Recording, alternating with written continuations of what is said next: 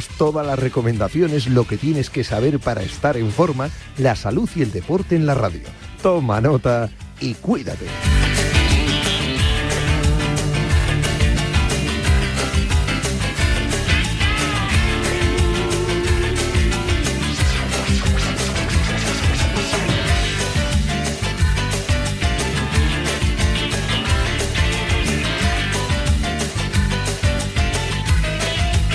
Yanela Clavo.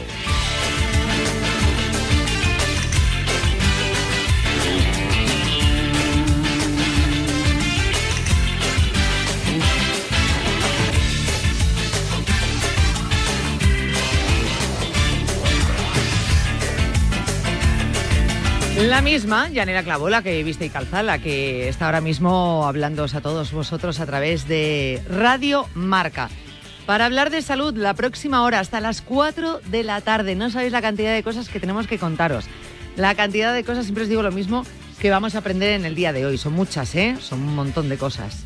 Eh, bueno, primero que ya sabéis que es miércoles. Los miércoles está siempre con nosotros Boticaria García. De un tema además que vamos a hablar hoy que viene que ni al pelo. Mm, por el frío, eh, por la situación que llevamos viviendo en los últimos meses entre gripes, resfriados, catarros, COVID. Bueno, pues vamos a hablar del resfriado.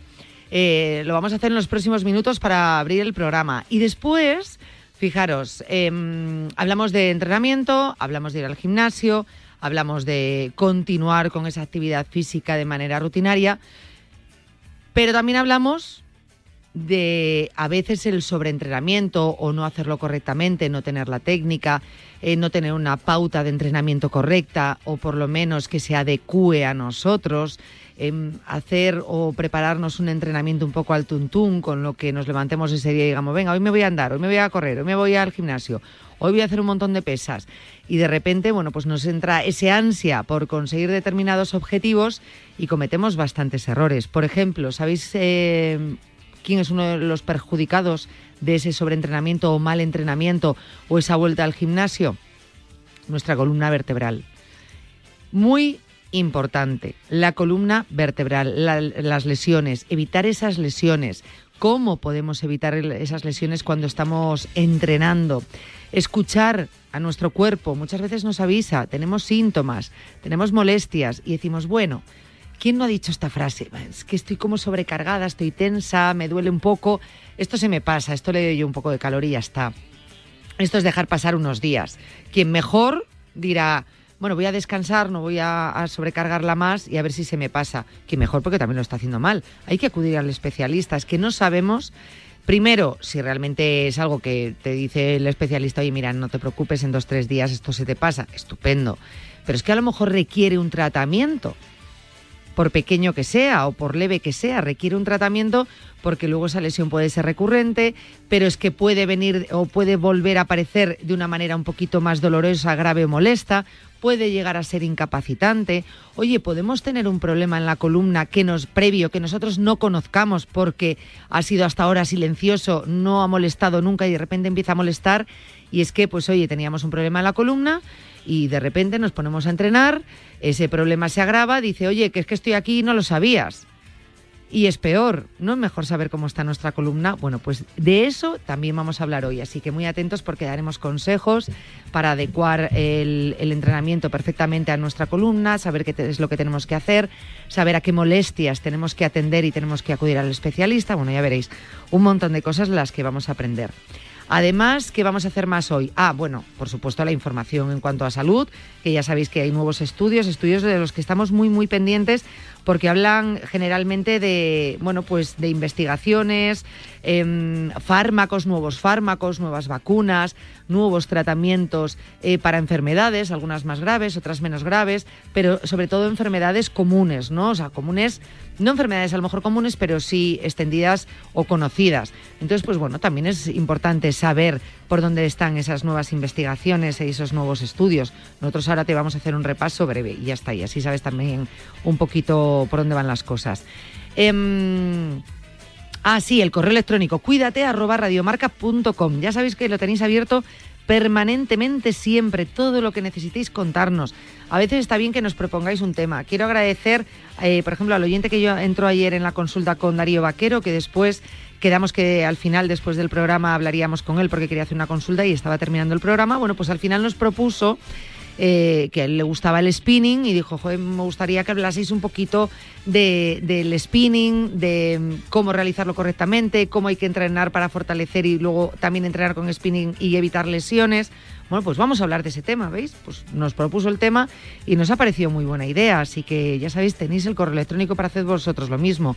Cuídate, arroba radiomarca.com y también tenéis las redes sociales. Ahí sí que os vamos poniendo puntualmente, bueno, pues los programas y las secciones que vamos teniendo, eh, de los temas que hemos ido hablando, por si algún día pues queréis escucharlo, bueno, pues ahí lo tenéis todo eh, bien marcadito para que os los descarguéis en podcast y escuchéis este programa cuando y como quieras.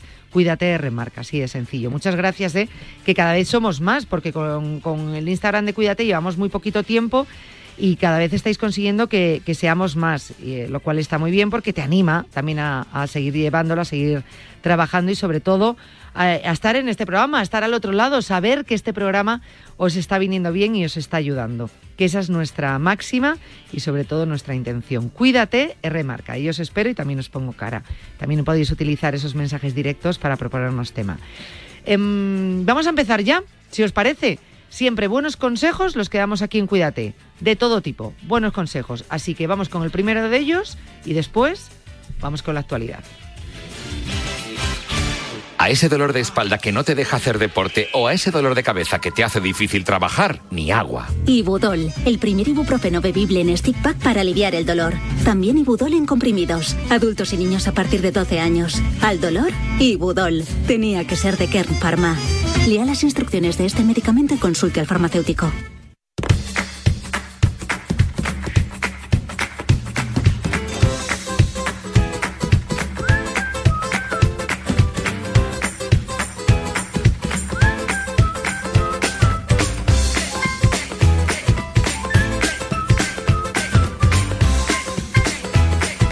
Cuídate. Yanela Clavo.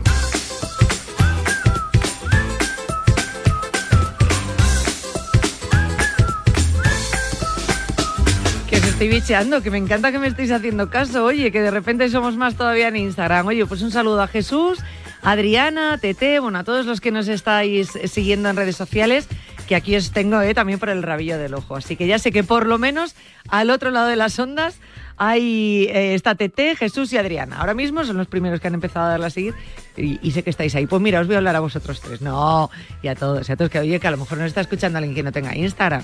Pues ya está, pues como no vamos a hablar para todo el mundo. Para toda la población que escuche Radio Marca, que sé que somos muchos. Bueno, en fin, vamos con la actualidad. Pendientes de la gripe aviar. Pues sí, desde hace unas semanas eh, la gripe aviar H5N1 se constata por primera vez el contagio entre mamíferos de la misma especie. El riesgo reside en su capacidad de mutar mostrada en dos saltos para pasar de aves a mamíferos y para el posterior contagio intraespecie. No se pueden descartar nuevos saltos. Europa y algunas otras regiones se encuentran inmersas en la peor epidemia de gripe aviar registrada hasta la fecha, causada por la cepa H5 N1, un virus y una cepa altamente patógenas y contagiosas en aves, lo que ha dado lugar al sacrificio de más de 50 millones de aves de corral para paliar el brote el pasado otoño. Bien, pues se trata de un escenario muy malo que facilita que el virus entre en contacto con mamíferos y eventualmente con humanos, así lo destacan los expertos. Los médicos extremeños desconvocan la huelga a cambio de atender menos pacientes y cobrar más por las guardias. Ya sabéis que eh, en las últimas semanas, eh, comunidades autónomas se han ido sumando a esa huelga de la sanidad, huelga de médicos, eh, reivindicando pues esa ayuda a la atención primaria por saturación. No pueden dar buen servicio a, los pacientes y bueno, pues están en huelga. Bueno, pues ahora tenemos esta información. Los médicos extremeños desconvocan esa huelga a cambio de atender a menos pacientes y cobrar más por las guardias. A partir de ahora atenderán un máximo de 36 pacientes al día y equipararán sus retribuciones a la media nacional. De hecho, mirad, eh, no van a colgar las batas después de dos semanas, ojo aquí, de negociaciones con la Consejería de Sanidad. aproximadamente 4.000 facultativos que estaban llamados a la huelga este jueves y el viernes, además de todos los lunes a partir del día 30. Así estaba convocada. Eh, pues han decidido ahora desconvocarla. Respecto a esas cuestiones básicas que se habían planteado, atender como máximo a 36 pacientes al día, los pediatras 28 y cobrar más pues, por las horas de guardia, una cifra que sin ser oficial podría llegar a superar los 25 euros por hora y día laboral. En cualquier caso, pasarán a recibir algo más de la media nacional del resto de comunidades autónomas.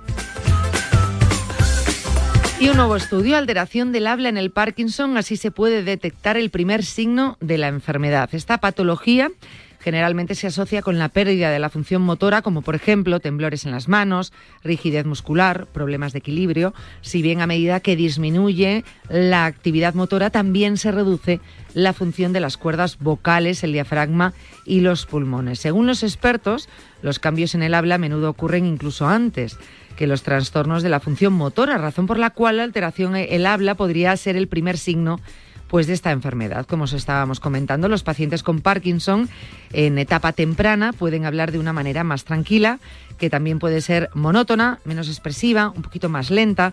Ahora bien, a medida que la enfermedad avanza, la ronquera, pues a lo mejor el tartamudeo, la pronunciación de palabras arrastradas, la pérdida de pausas entre palabras puede volverse pues, más evidentes.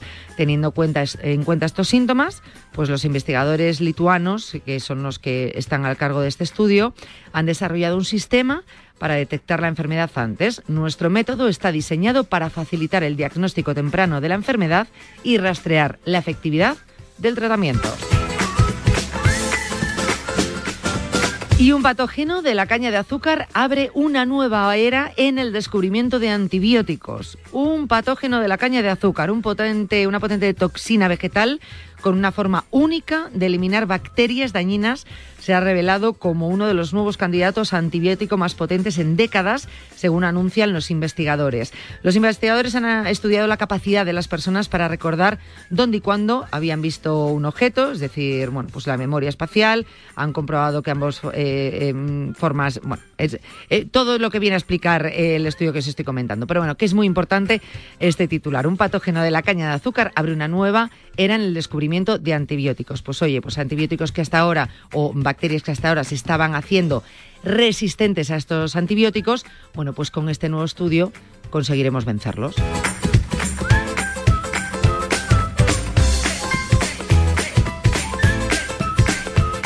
Y hasta aquí la información. Seguiremos mañana contándoos y recordándoos muchas más cosas en cuanto a la actualidad, nuevos estudios y nuevas investigaciones.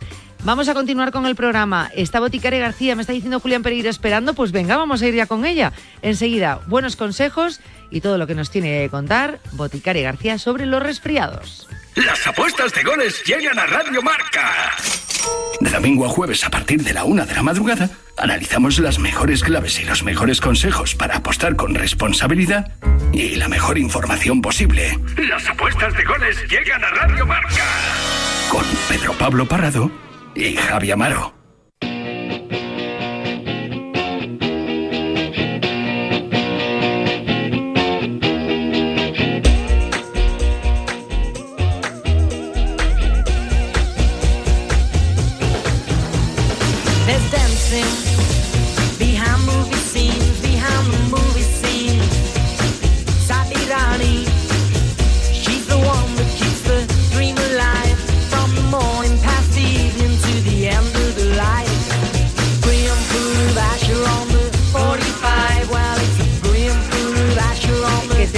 Ese 45 lo he cantado yo para que veáis que bien en tono.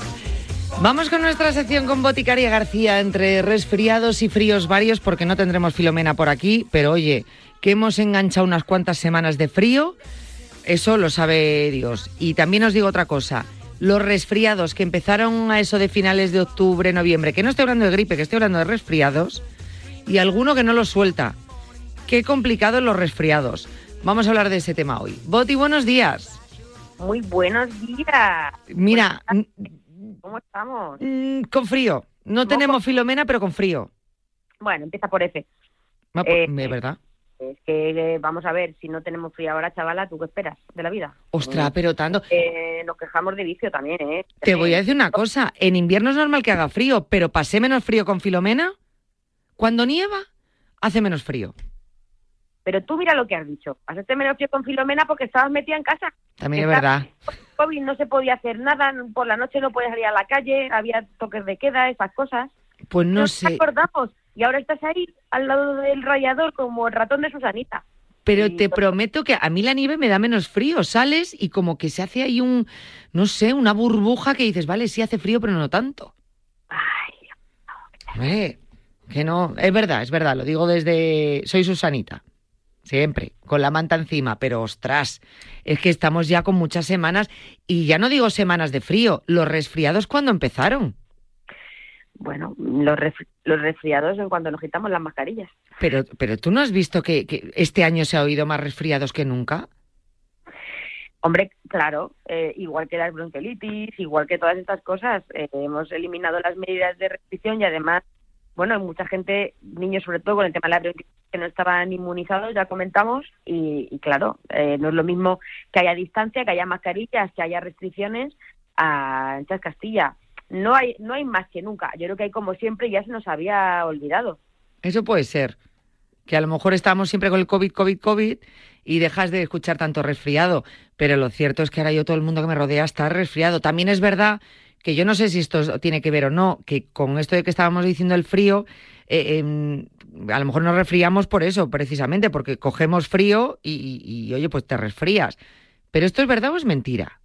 Vamos a ver, aquí eh, esto, esta pregunta me encanta porque siempre se ha dicho que con el frío te resfrías, luego muchos divulgadores eh, eh, dicen no, con el frío no, o decimos, y entonces pues ¿qué de verdad y de mito? Pues hay parte de verdad y parte de mito. El mito es que no cogemos frío, eh, lo que cogemos son virus, eso está claro. Que Tú no te resfrías, la gente, tengo enfriamiento, no, no tienes enfriamiento, tienes virus. Sin virus no hay enfriamiento. El virus por sí mismo no va a conseguir que te acatarres si no hay bichos eh, pululando por ahí que infecten las células. Pero ya sabéis que en todos los mitos siempre hay una parte de verdad y en este caso la ciencia ha descubierto que el frío le pone las cosas más fáciles a algunos virus para actuar. Además, precisamente, cuando baja la temperatura, en la nariz, que es uno de los sitios para vivir, es cuando la empiezan a complicarse las cosas. Pero hay que entender que especialmente es en la nariz, no el frío por ir descalzo o por ir con el pelo mojado. Es que lo que ocurre dentro de las narices. Ah, vale. O sea, que es el frío donde ellos están más a gusto, ¿no? Que le gusta más, pero no que te, has- te puedes enfriar con la riñonada, pero no te entra un resfriado. Pero entonces, vale, por la nariz. O sea, que cuando hace mucho frío, que la nariz ya la notas ahí, que la tienes destapada, que incluso te cae aguilla, ahí toma, que le gusta a los, a los virus. ¿Pero por qué? Bueno, pues mira, vamos a ver. Eh, en nuestro cuerpo suele estar más o menos a unos 37 grados, pero la temperatura de la nariz puede bajar a 33, 35 cuando inhalas el aire frío. Entonces, hay estudios que han demostrado que los rinovirus, eh, los rinovirus son los responsables del resfriado común, pues se reproducen a más velocidad cuando hay temperaturas más bajas. O sea, rinovirus son de los resfriados, algunos coronavirus también son de resfriados, pero coronavirus, ya sabes que hay muchos tipos, eh, pero los rinovirus, eh, concretamente, el, cuando hay temperaturas bajas, que baja a 33, van más lentos. Entonces alguno pensará, bueno, pues es que a estos bichos lo que les gusta es reproducirse eh, a la fresca y entonces ahí, pues, mm, ¿no? O sea, se hace más frío, se reproducen más y tal. Bueno, pues la realidad es que no, lo que ocurre es que nuestra nariz con el frío lo que pierde es alguna de sus facultades defensivas y se lo pone más fácil a los virus. Es decir, el virus no es que le guste el frío, es que tu nariz con el frío funciona peor. Vale, o sea, que la maquinaria ahí que no va al engranaje y que ya está ahí, que los virus aprovechan para colarse y reproducirse ahí, que le están dando zaca a la zambomba y, que empiezan a multiplicarse. Pero entonces, ¿esto por qué pasa? Bueno, pues vamos a ver, eh, cuando la temperatura está a unos 33 grados, eh, hay una sustancia que se llama interferón, ¿vale? Que las células de la nariz pues empiezan a tener problemas para producirla. El interferón, que es el nombre que tiene muy feo, se llama interferón porque interfiere en la replicación de los virus. O sea, es un cortarrollos. Es decir, van a ñaca ñaca, como tú dices, los virus, eh, no funciona exactamente así, pero vamos a imaginarnos a un virus con el ñaca ñaca. El interferón interfiere y dice, ya, ñaca ñaca. O sea, es un cortarrollos, co- co- co- mm, reproducción interruptus, ¿no? Sí. Entonces, eh, eh, también activan eh, los interferones algunos soldados de defensa, como las famosas natural killers. Las, las natural killers son las células asesinas naturales. Lo cargan casi todo. Imagínate, no, bueno, pues los interferones también lo activan. Bueno, pues cuando hay 33 grados, pues los interferones tampoco activan igual de bien las natural killers. Entonces, los virus empiezan a ir más sueltos. Vale, pero escúchame, entonces, ¿la nariz qué es esto? Vamos a ver, una cueva ahí donde se, donde ocurre de todo, pasa de todo cuando hace frío. Bueno, pues vamos a ver, además de fastidiar al pobre interferón, el frío fastidia a unas vesículas, una especie de saquitos llenos de soldados que segregan las células de nuestra nariz. No sé si os acordáis en las pelis cuando tiran un caldo de agua hirviendo en los malos. Sí. Eh, pues algo parecido eh, es lo que ocurre en estas, eh, estas vesículas, pero mucho más sofisticado. O sea, es algo un poco más, más elaborado. Ahí la nariz, que la ves tan pequeñita y respingona, que dices, bueno, hombre, esto es más un elemento decorativo y para meter oxígeno, punto pelota, pero madre mía las que se montan ahí dentro. Pues mira, estas vesículas que yo te digo, que son como calderos, que las tienes ahí dentro de la nariz, eso no ves, eso es eh, una cosa mínima, tienen dentro sustancias antivirales que o se cargan a los virus por sí mismos o activan otros mecanismos más soldados para eliminar a los virus. O disparan ellos o hacen que otros disparen. Y están en la parte frontal de la nariz, pero cuando se vierten los calderos se expanden a otras zonas de la nariz. Entonces, mola mucho porque tienes como células defensivas por todas partes. Y además, llame, hacen de señuelo. O sea, lo que hacen es que los virus se unan a las vesículas antes que a las células de la nariz. O sea, llega el virus y antes de, mm, empezar a perforar la célula de la nariz y, colonizarla y, y, ponerse a hacer ñaca ñaca adentro, que es lo que hacen, pues se une a las vesículas. Y entonces, claro, si, si, se queda con las vesículas, no ataca a las células. Bueno, ¿qué pasa con el frío? Pues el frío afecta la producción de las vesículas. Tenemos menos vesículas, tenemos menos señuelos y la nariz se queda pues desamparada. Una guerra mundial, lo que se hace ahí, entre los soldados, los que se reproducen, los que no se reproducen, eh, los calderos mágicos. Eh, ¿Cuántos calderos mágicos podemos perder? Claro, calderos, espérate, que es que yo me estoy imaginando un caldero ahí de cuatro litros. Pues mira, eh, por debajo de los cuatro grados puede disminuir casi en un 42%. Eh, Casi un 42%. Entonces, bueno, son estudios que hay que replicarlos, pero bueno, que sí que nos dan pistas eh, sobre si tienes algo de verdad, eso de que cuando hace frío uno se resfría, ¿no? Pues eh, más o menos ahí tenemos tenemos pistas, ese 42% eh, por debajo de 4 grados. Hombre, pues es no, es que tú no te vayas, eh, que, si no tienes calderos te tengas que resfriar sí o sí, pero pierdes las defensas y es bastante más fácil porque te vas quedando más vendido. Ayudará también lo que tú decías al principio, que en invierno mm, pues estamos más dentro de casa que en la calle. Sí, y esto lo he probado con el COVID. En, verano, espacios abiertos, corre el aire. En invierno, pues estamos en más cerrados. Aparecen esas, gotículas, ¿no? Las microgotas se quedan flotando en el ambiente que hemos hablado tanto con el COVID, que se pueden quedar ahí como una nube. Eh, em, bueno, pues eh, esos aerosoles, ¿no? Eh, con, los, con los virus ahí que, que bajan de la nube y te, y te atacan, por verlo de una manera gráfica. Entonces, bueno, no es solo que el frío haga que las vesículas, que los interferones eh, vayan despacio, sino que además hace una serie de comportamientos sociales, como que quedas con tus amigos y las cañas no te las tomas en una terraza sino que quedas dentro de casa y en vez de quedar a lo mejor a ir a una piscina con tus colegas, pues quedas y vas al cine, ¿no? Que, que vas más en invierno que en verano. Entonces, bueno, esas cosas hacen que el virus se pueda propagar más también. Bueno, pues más o menos tenemos claro, ¿no? Lo del resfriado, esas batallas campales que se forman en nuestra, en nuestra nariz y los calderos mágicos. Pero ahora, ¿qué pasa? Tenemos un resfriado, ¿qué hacemos? Bueno, pues eh, efectivamente, Jane, que quede clara esa, esa sentencia de eh, el frío puede afectar porque las mucosas las hace débiles, pero lo del pelo mojado y lo de ir descalzo, mm, cada uno como se sienta más cómodo, ¿vale? Porque el virus sí que no entra, no entra por ahí. Ahora, te constipas. Te constipas, nos hemos constipado, estamos con la moquita colgando, muchísima gente estamos así eh, estos días. Bueno, pues tenemos, lo primero eh, es que, claro, no crear esa alarma pues, a todo el mundo con el moco, ay, será COVID, no será COVID. Insistir en esto que ya hemos contado, Yane, que hay unos test que son unos test dobles, en los que puedes ver a la vez si tienes coronavirus o tienes gripe A o gripe B, ¿vale? O sea, esto es fantástico porque realmente mm, te da una idea, pero tener en cuenta que los rinovirus siguen ahí, que sí que hay resfriados y puede haber resfriados normales y corrientes. Yo soy partidaria de que la gente ante síntomas, sobre todo si está muy cansado, si tiene fiebre, si tiene tos, si tiene síntomas más específicos de COVID, aunque todos los síntomas son pueden ser de cualquier cosa, que se sigan haciendo pruebas para evitar contagios.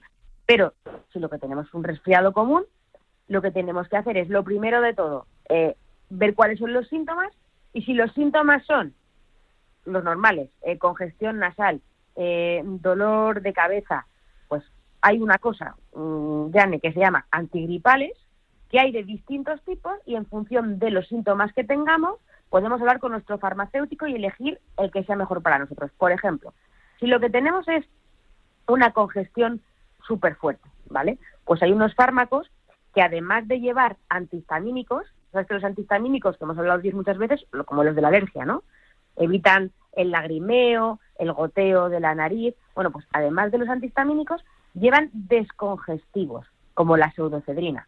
Entonces, si tú, por ejemplo, lo que quieres es, bueno, porque tienes que eh, hablar, ir al trabajo, estás gangoso y quieres un descongestivo, pues que lleven no solo antihistamínicos, sino que también lleven eh, descongestivos. Esto vas a la farmacia y lo comentas, porque no es igual, hay algunos que solo llevan antihistamínicos, hay algunos que llevan los dos, hay algunos que llevan de un tipo solo, luego hay antigripales que llevan paracetamol, los hay que llevan ibuprofeno, las personas con hipertensión, por ejemplo, eh, deberían no utilizar el ibuprofeno o tener mucha precaución, solo si el médico se lo recomienda. Entonces, ¿a un antigripal así, al aire, ¿no? con ibuprofeno? Bueno, no, porque a lo mejor tú eres hipertenso y no puedes utilizarlo, o a lo mejor eh, tienes alguna patología en el hígado y no puedes tomar paracetamol. Entonces, siempre, eh, aunque son sin receta, los antigripales, consultar al médico y no duplicar. Hay mucha gente que, por ejemplo, eh, se toma un antigripal que lleva paracetamol y luego a la vez se toma otro paracetamol. Y eso al final puede hacer daño en el hígado. es verdad, lo que acabas de decir es cierto, en plan, venga, me tomo esto y me voy a tomar un paracetamol directamente para el dolor de cabeza. Y se está tomando todo, entonces, claro, claro, claro. Claro, y es un extra, ¿no? Lo que, lo que te estás tomando. Luego, eh, saber también, por ejemplo, ah, con la congestión, que hay unos eh, sprays descongestivos que son, bueno, que llevan eh, un principio activo que se llama oximetazolina, o parecidos, nafazolina, o sea, hay, hay muchos, que funcionan fenomenal. ¿Cuál es el problema de esto, Yane? Que funcionan fenomenal. Entonces, como funcionan también, también, también, pueden llegar a ser adictivos. Lo que hacen es que entran, eh, los inhalas, ¿no? Son inhaladores, unas gotitas, y eso lo que hace es que comprime los vasos. Al comprimir los vasos que están dilatados y tienes esa congestión porque las vías están inflamadas y no respiras, al comprimirlos, ¿qué pasa si lo comprimes? O sea, es como si tienes una carretera llena de coches con atasco y comprimes los coches y se hace hueco y puedes y puedes pasar, ¿no? O cuando tú te apretujas, pues puedes. Eh, ¿Qué hacen cuando en una carretera eh, viene la ambulancia? Los coches se, estrujan para los lados y pasa la ambulancia, ¿no? Bueno, pues este spray lo que hace es eso, comprime los vasos, pasa el aire, respiras fenomenal, pero ¿qué ocurre? Que al rato eh, se puede producir si tú no lo usas como hay que usarlos, que son dos veces al día, nada más, sino que tú al rato ya notas que vuelves a, uy, ya me cuesta un poquito más respirar, voy a meterme otro chute.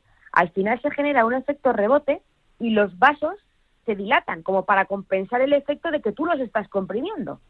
Claro. Si tú lo haces cada 12 horas, bien, pero como empiezas cada 3, 4, 5 horas a flis, flis, flis, flis, tus narices no son capaces de descomprimirse solas. O sea, le tienes que dar el tiempo suficiente entre una y otra. Eso es. Pero claro, es verdad que tú te vas a notar muy bien cuando lo hagas y tu tendencia va a decir, ah, pues mira, de esto que me va tan bien, machute. No, por favor, porque al final realmente ocurre esto. Eh, ocurre que se genera ese efecto rebote y gente que tiene que deshabituarse, eh, como si fuera una adicción, porque no para en todo el día. Hay gente, tengo un amigo que tiene incluso en el coche. Madre mía. O sea, que, te, que te vuelves adicto, vamos. Claro, tiene uno en el coche, pues si en el coche le pilla sin, sin ello, porque si lo tiene, claro, tú te lo metes, yo lo uso alguna vez y claro, vamos, es que te, refresca las ideas del cerebro, porque es que respiras fenomenal, pero eh, tienes este, este problema. Así que bueno, pues simplemente pues este, este, este aviso, ¿no? Que los eh, descongestivos con osimetazolina y similares son muy buena alternativa, pero hay que usarlos con prudencia. Y por lo demás, eh, con respecto al resfriado, es absolutamente sintomático, es decir, que cada uno vea los síntomas que tiene, si es más dolor de cabeza, si es más eh, dolor de garganta, y que en la farmacia hay remedios sin receta para todo tipo, pero que sea siempre con un, con un consejo y que bajo ningún concepto, ya bajo ningún concepto la gente utilice antibióticos, aunque digas, ay, es que llevo ya una semana, es que me pica la garganta, es que otra vez lo usé. Cada vez tenemos más problemas con los antibióticos, cada año los recordamos, el 18 de noviembre es el día, la Jornada Europea frente a la resistencia antimicrobiana, mueren muchas personas en Europa y en España al año, eh, cada año, eh, porque tienen bacterias que hace unos años se trataban con antibióticos y ahora no funcionan. O sea, imaginaos lo que puede ser coger una infección, ir al hospital y que nos ponga un antibiótico y nos digan, es que la bacteria se ha hecho lista. Eh, le estamos poniendo antibiótico, pero mm, la bacteria está defendiéndose estupendamente. No está funcionando y al final te mueras. Entonces, bueno, no es ninguna broma. Tratemos los resfriados como son, como un proceso leve, eh, que se puede aliviar, que se puede vivir mucho mejor, pero los antibióticos bien lejos. Es muy importante este tema porque eh, lo estás explicando perfectamente. O sea, es que es mucho más grave de lo que nos podemos imaginar. No es simplemente que no es que esta pastilla ya no me funciona, ya, bueno, pero el que no te funcione eh, puede traer o implicar cosas mucho más graves, incluso hasta perder la vida precisamente por no tener algo que pueda pelear, ¿no? O que pueda luchar eh, para, para, salvarte. Así que mucho, mucho cuidado y siempre, siempre eh, que nos lo diga nuestro especialista. Eh, fíjate, fíjate mm, que yo había pensado, el, por un lado, el resfriado, la gripe, que en su momento hablamos de ello. Luego has dicho, bueno, es que si tienes una congestión simplemente. Es que yo pensé que a veces metíamos el mismo saco gripe y, y resfriado, pero no. Es que es resfriado es lo mismo que constipado, que congestión. Es decir, lo metemos todo en el mismo. Y no es lo mismo. Un día tendremos que hablar de ello también. Sí, eh, desde luego. Yo creo que hay muchos temas. Si quieres, lo dejamos para la siguiente, porque te apuntamos ahí. Sí, sí. Diferenciar conceptos, porque sigo pensando que no lo tenemos nada claro. Sí, pues bueno, yo creo que puede ser un buen tema para continuar la semana que viene, así que tomo nota y vamos con ello. Hablaremos, ¿cómo se nota que yo también tengo dudas con estos conceptos? Si no lo vería clarinete. Así que nos lo apuntamos, pues di que sí. Eh, Boti, muchas gracias. Una semana más. Nos vemos el próximo miércoles, que tenemos ya varios temas pendientes que hemos dejado, ¿eh? Bueno, pues ahí, ahí nos vemos. Y, más cositas, porque tenemos que hablar, Yane, de algo muy importante eh, que en esta cuesta de enero mucha gente se ha puesto a ello, que es la pérdida de peso. Uh, temazo. Y, y bueno, fármacos que hay para la pérdida de peso, un montón de historias que hay por ahí. Así que vamos a hablar de ello porque hay también mucha mucha desinformación y, lo veo interesante. Temazo, y pues lo, tú lo has dicho perfectamente, y más para estas primeras semanas. Así que da igual, tenemos temas pendientes, algunos los iremos hablando, no sabemos qué miércoles, pero el de tema pérdida de peso, ojo, ¿eh? Ese hay que tratarlo porque ahora interesará mucho y estarán pues, pues todos los oyentes que lo tengan como objetivo eh, pendientes de lo que podamos decir. Eh, Boti, te veo el próximo miércoles. Venga, un besazo. Un abrazo muy fuerte. ¿Y tú que tienes hijos adolescentes? ¿Qué necesitas para tu seguridad? No vivimos muy lejos del instituto y van y vuelven solos a diario. Yo estoy trabajando y me gustaría saber que están bien. Pues con la alarma de Securitas Direct puedes recibir un aviso en el móvil cuando llegan a casa y verlos si quieres. Y con la app podrán pedir ayuda si pasa algo, estén donde estén. Y es que tú sabes lo que necesitas y ellos saben cómo protegerte. Llama ahora al 900-103-104 o entra en securitasdirect.es y descubre la mejor alarma para ti. Arturo Pérez Reverte, Almudena Grandes, Julia Navarro. Marca te trae en exclusiva Mi Primer, una colección de 15 libros infantiles ilustrados para leer en familia. Cada semana una historia original escrita por los nombres más relevantes de la literatura. Sábado 28, primera entrega Santiago Posteguillo con la princesa de Esparta por 6,95 euros en tu kiosco. Solo con marca.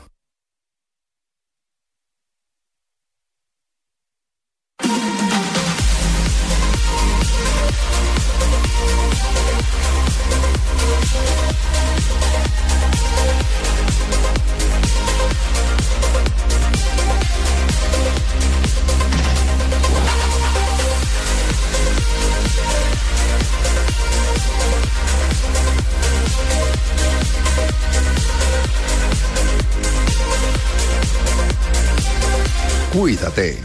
Yanela Clavo.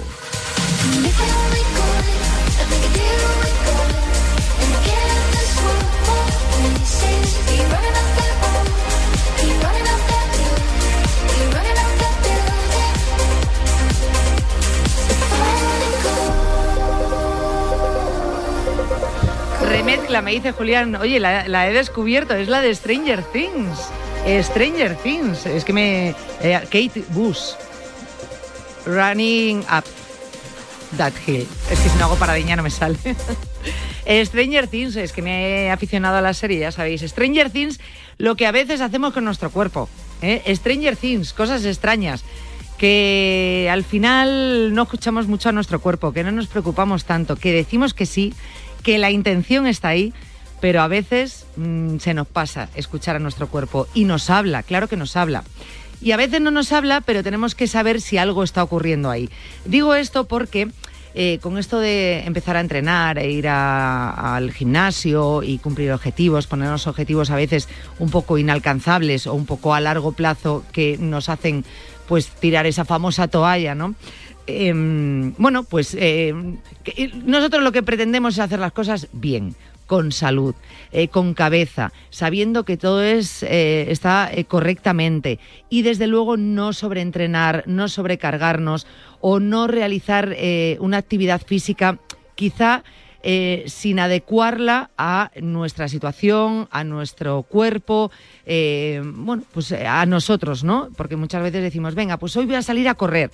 Quizá tengamos un poco de sobrepeso y estemos fastidiando, por ejemplo, pues nuestras rodillas, o nos metemos al gimnasio y nos ponemos a hacer pesas y no sabemos coger correctamente unas pesas y terminamos lesionándonos. Es decir, son un montón de cosas, pues oye, las que tenemos que estar muy pendientes y siempre acudir al especialista si hay molestias y por supuesto, si no hay molestias, pues hacer las cosas pues con un entrenador que nos ayude, nos asesore, si no en el tiempo, sí por lo menos que nos pueda ir programando los entrenamientos. Hoy nos vamos a centrar en esa parte del cuerpo que realmente no escuchamos, porque a veces no avisa hasta que ya hay una lesión, que es la columna vertebral. Estamos con la doctora Teresa Vaz, presidenta de la Sociedad Española de Columna Vertebral y jefa de la unidad de raquis del Hospital La Fe de Valencia. Doctora Teresa Vaz, ¿qué tal? Buenas tardes. Hola, buenas tardes, ¿cómo estáis? Muchísimas gracias por acompañarnos, doctora. Em, no hacemos las cosas muy bien. Y con la espalda está claro que no las hacemos muy bien, porque mm, lesiones en la espalda hay muchas, menores o mayores, ¿no? Dolencias por lo menos en la espalda. Eh, no recuerdo la cifra, pero hace un tiempo la dábamos, ¿no? Hablando de los dolores de espalda y decíamos que, prácticamente el porcentaje hablaba de que todo el mundo en, algún momento de su vida iba a tener alguna molestia en la espalda que en mayor o menor medida podría llegar a ser incapacitante. Y, quizás sea porque no prestamos mucha atención a esta parte del cuerpo. Pues mm, Perdón si te contesto ahora, creo que tienes razón. Vamos a ver, es la segunda causa de acudir al médico un dolor de espalda. Luego, como dices tú, es una cosa muy prevalente en la población. ¿Y quién no tiene un dolor de espalda? O sea, eh, hablas con la gente en cualquier sitio y todo el mundo tiene dolor de espalda. Y has dicho algo importante. La gente se pone a hacer actividad deportiva sin prepararse, sin tener musculación, sin saber qué deporte hacer, y eso creo que es un grave problema. O sea, un día te levantas, viene el mes de enero y dices, hoy voy a correr. Y a lo mejor, como has dicho tú, tienes sobrepeso, no has hecho nunca deporte, tu musculatura abdominal está floja, tu musculatura paravertebral también, entonces empiezas a correr, empiezas a sobrecargarte los discos y dices, uy, yo no puedo correr porque me hago daño en la espalda. No, oiga, no. Es que no estaba usted preparado para ir a correr.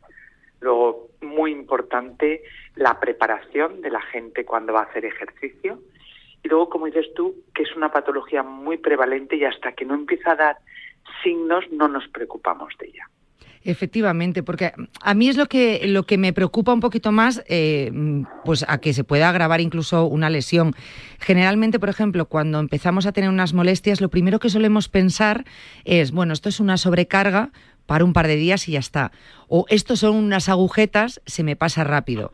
Y lo dejamos pasar. Si luego mm, para y se repite con el tiempo, pues como mucho a lo mejor alguno dirá, venga, voy, a ir al médico porque esto ya, o, me voy a tomar algún calmante o relajante muscular, pero casi nos autodiagnosticamos y le, siempre tendemos a restarle importancia. Nunca pensamos que puede haber una lesión cuando a lo mejor lo que deberíamos hacer es directamente acudir al especialista y que sea el especialista que nos diga, esto no es nada. También e, ese es un tema muy interesante.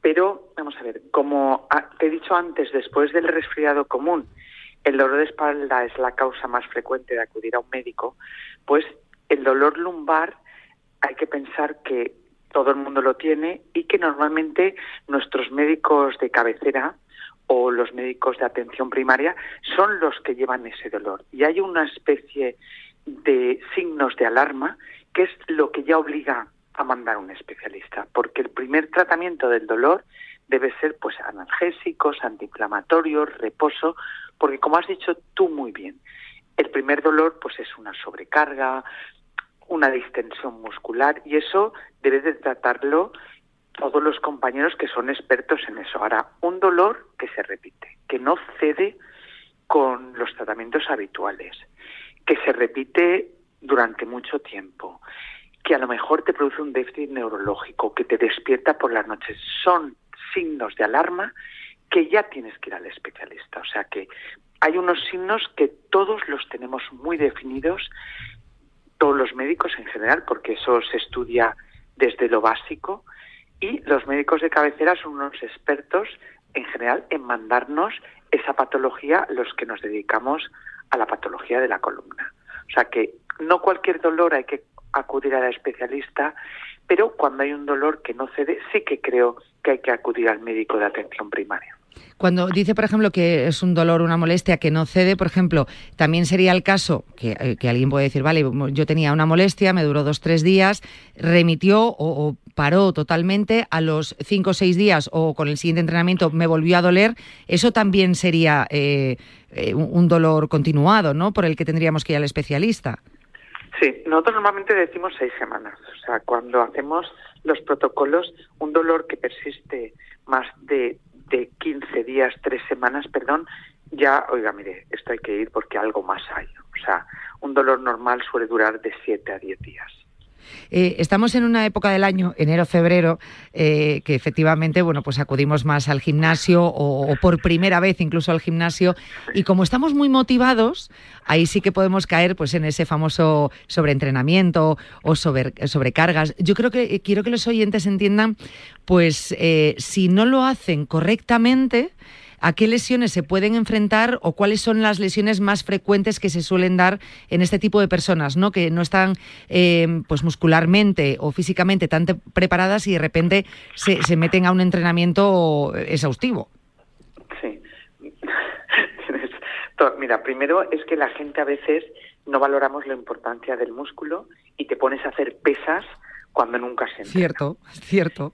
Y entonces eh, sufre una sobrecarga la zona lumbar porque no está preparada para ello.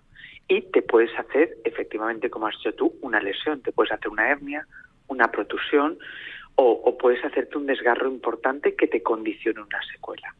Luego, igual cuando haces sentadillas o abdominales o cuando haces plancha. Creo que es importantísimo acudir a centros donde tengas un tipo de entrenador o alguien que te monitorice cómo debes de hacer tus ejercicios. Porque todos podemos ser expertos en algo, pero mm, no puedes ponerte a hacer una sentadilla mal porque te cargas la rodilla, te cargas la espalda. Entonces, hay que aprender, o sea, es muy bueno que la gente se motive, porque yo creo que es un índice de salud alto ir al gimnasio y hacer deporte, pero creo que hay que hacerlo asesorado siempre potenciando primero toda la musculatura abdominal y erectores del, tronco para no hacernos daño. Y que hay gente que, como has dicho tú muy bien, si tienes una lesión previa, a lo mejor hay cosas que no debes de hacer.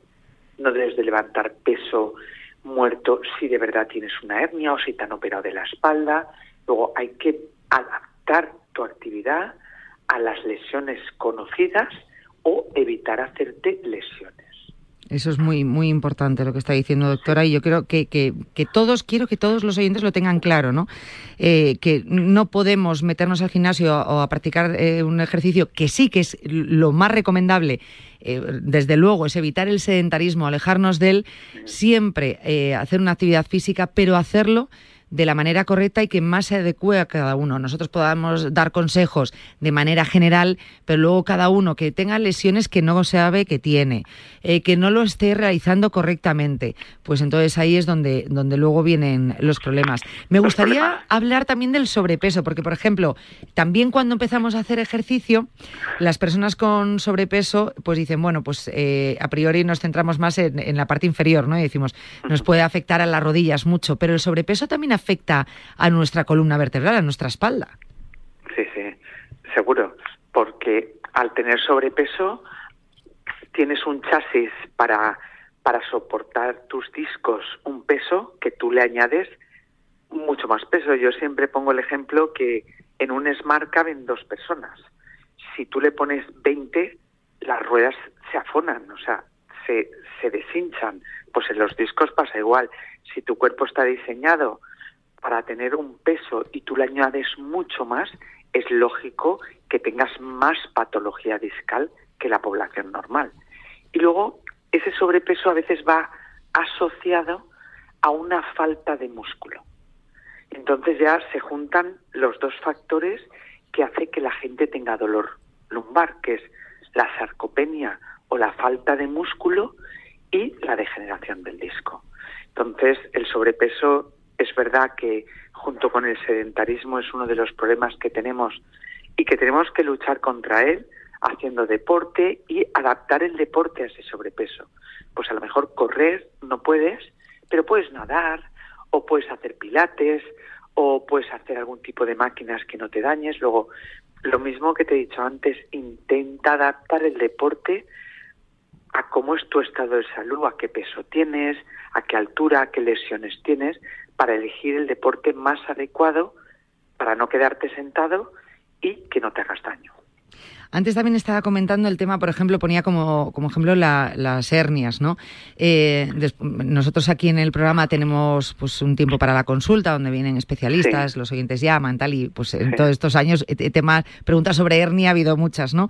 Y tendemos a preguntar, o, o, dudamos, o creemos, ¿no? Que cuando de repente estamos entrenando y, bueno, pues mira, me han diagnosticado que tengo la hernia, que me ha salido una hernia, que estoy mal, tendemos a pensar que había un problema previo.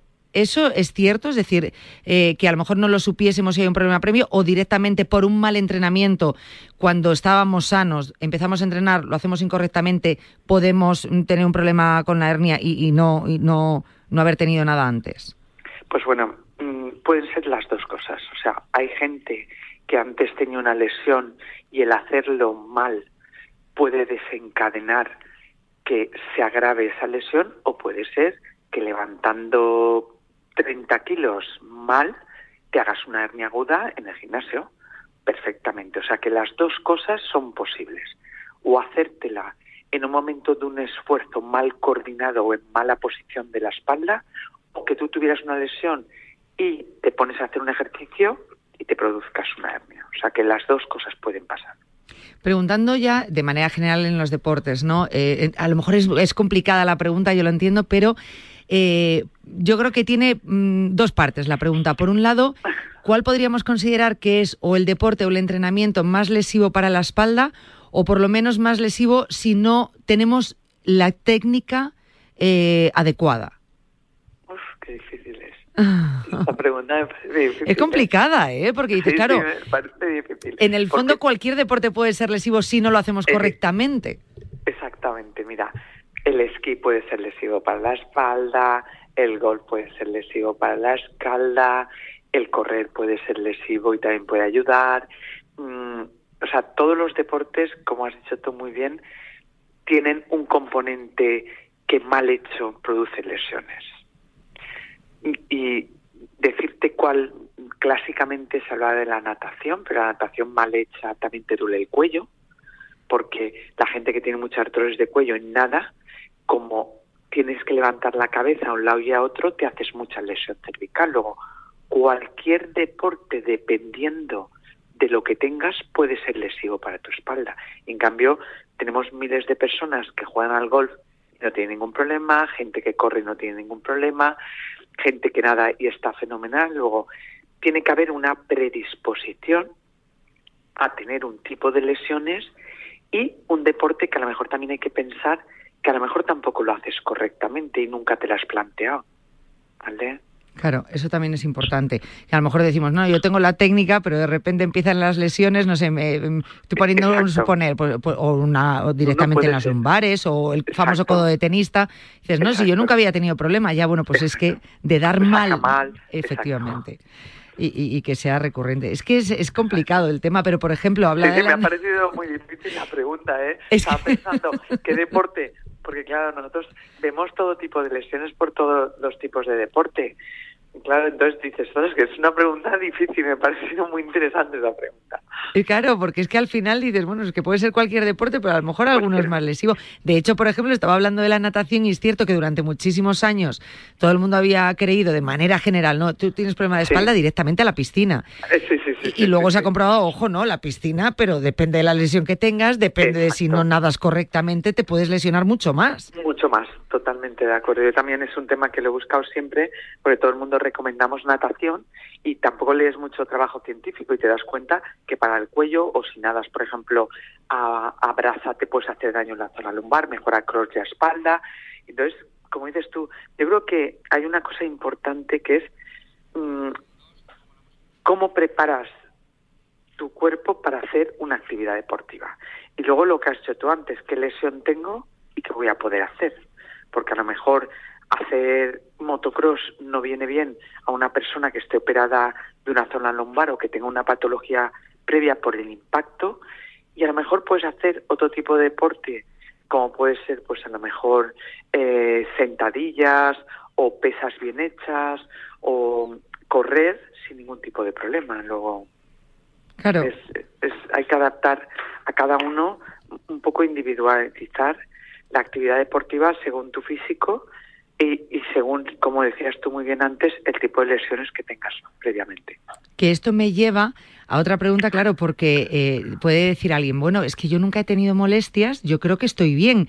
¿Convendría que nos hiciésemos un estudio, que acudiésemos al especialista, sobre todo a lo mejor cuando nos vamos a tomar el entrenamiento un poquito más en serio, más continuado en el tiempo, decir, oye, voy a ver cómo es la salud de mi espalda, voy a ver si, oye, tengo una dolencia y nunca eh, ha dado la cara y la tengo ahí.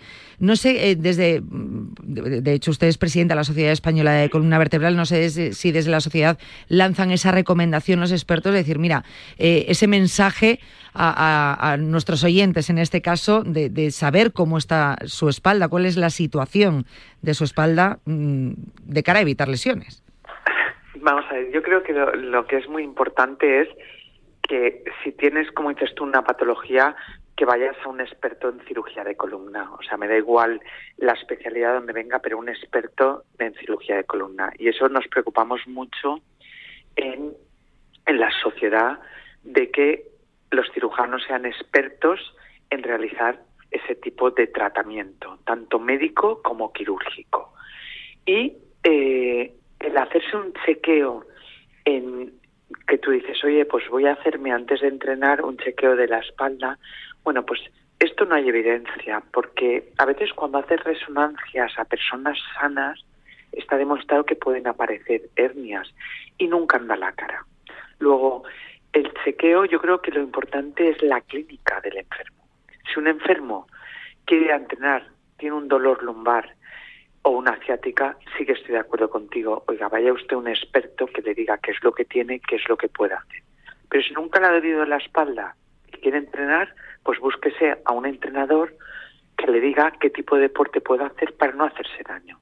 Pero no considero que se debe hacer ninguna prueba antes de ir a entrenar, sino saber cada uno. Si tienes un dolor, pues vas a un especialista en columna y que te diga, oiga, mire, pues tiene usted esto y hay cosas que no puede hacer. Pero si no, no hace falta en absoluto.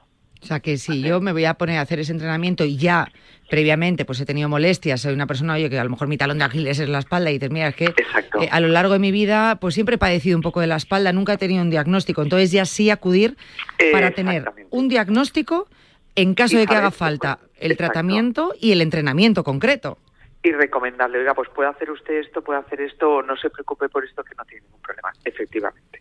Eh, ya para terminar, doctora, que yo creo que estamos eh, por lo menos dando esa información a los oyentes para que sepan lo que tienen que hacer y para que por lo menos tengan ese aviso de, ojo, un sobreentrenamiento o un internamiento incorrecto puede traer lesiones en la espalda.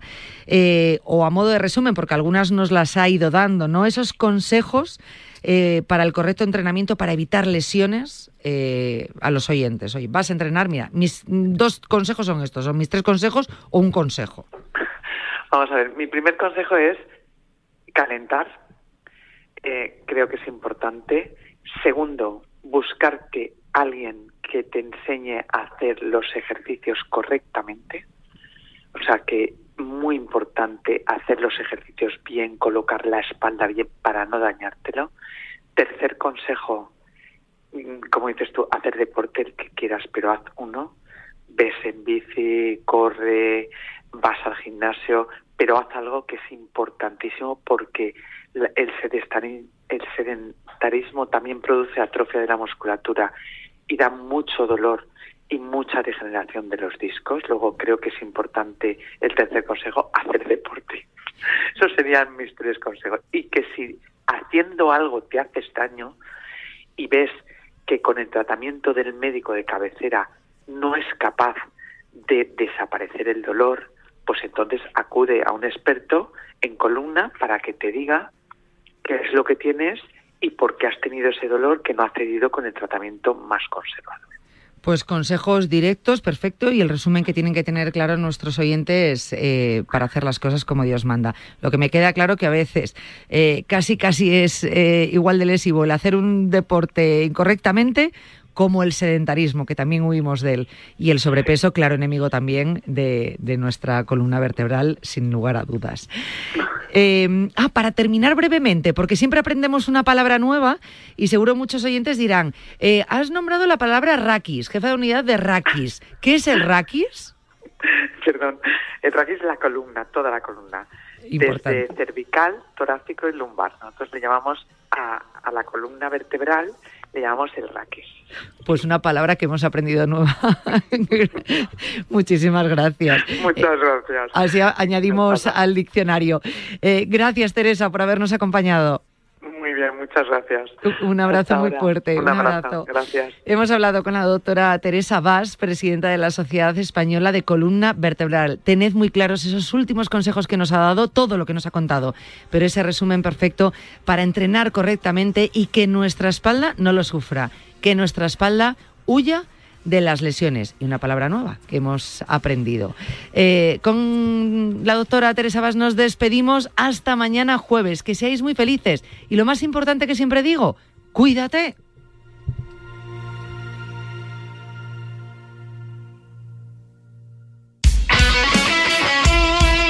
El deporte es nuestro.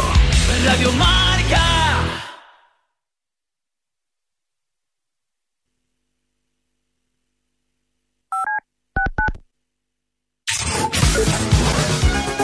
Lo que ocurre lo escuchas en marcador con Pablo Parra. Hay noticia en Málaga. ¿Cuál iba a ser o cuál era el nombre elegido por el Málaga para entrenar al equipo? Actualizamos también el estado de la renovación o no renovación de Íñigo Martínez por el Athletic Club de Bilbao. Pues por ahora es la no renovación. Simplemente periodismo. ¿Qué podemos contar en Radio Marca? Que el Getafe está decidido en fichar a una de las perlas del Real Madrid, Pablo, Sergio Arribas. Otra noticia que tiene que ver con el futuro de un jugador internacional con la selección española. Hay mucho optimismo de renovar a José Luis Gaya. Radio Marca, la primera, la única.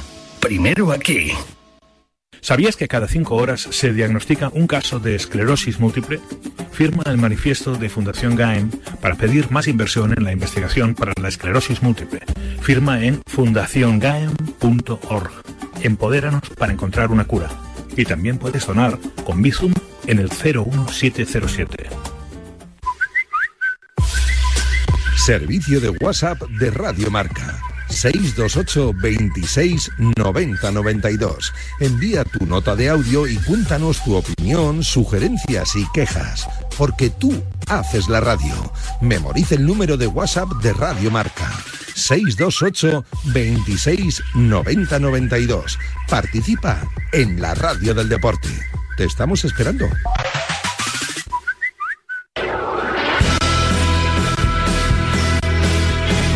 Cadillac. Cada madrugada de sábado después de la alternativa y siempre que quieras en podcast, el mejor rock and roll tiene su sitio en Radio Marca.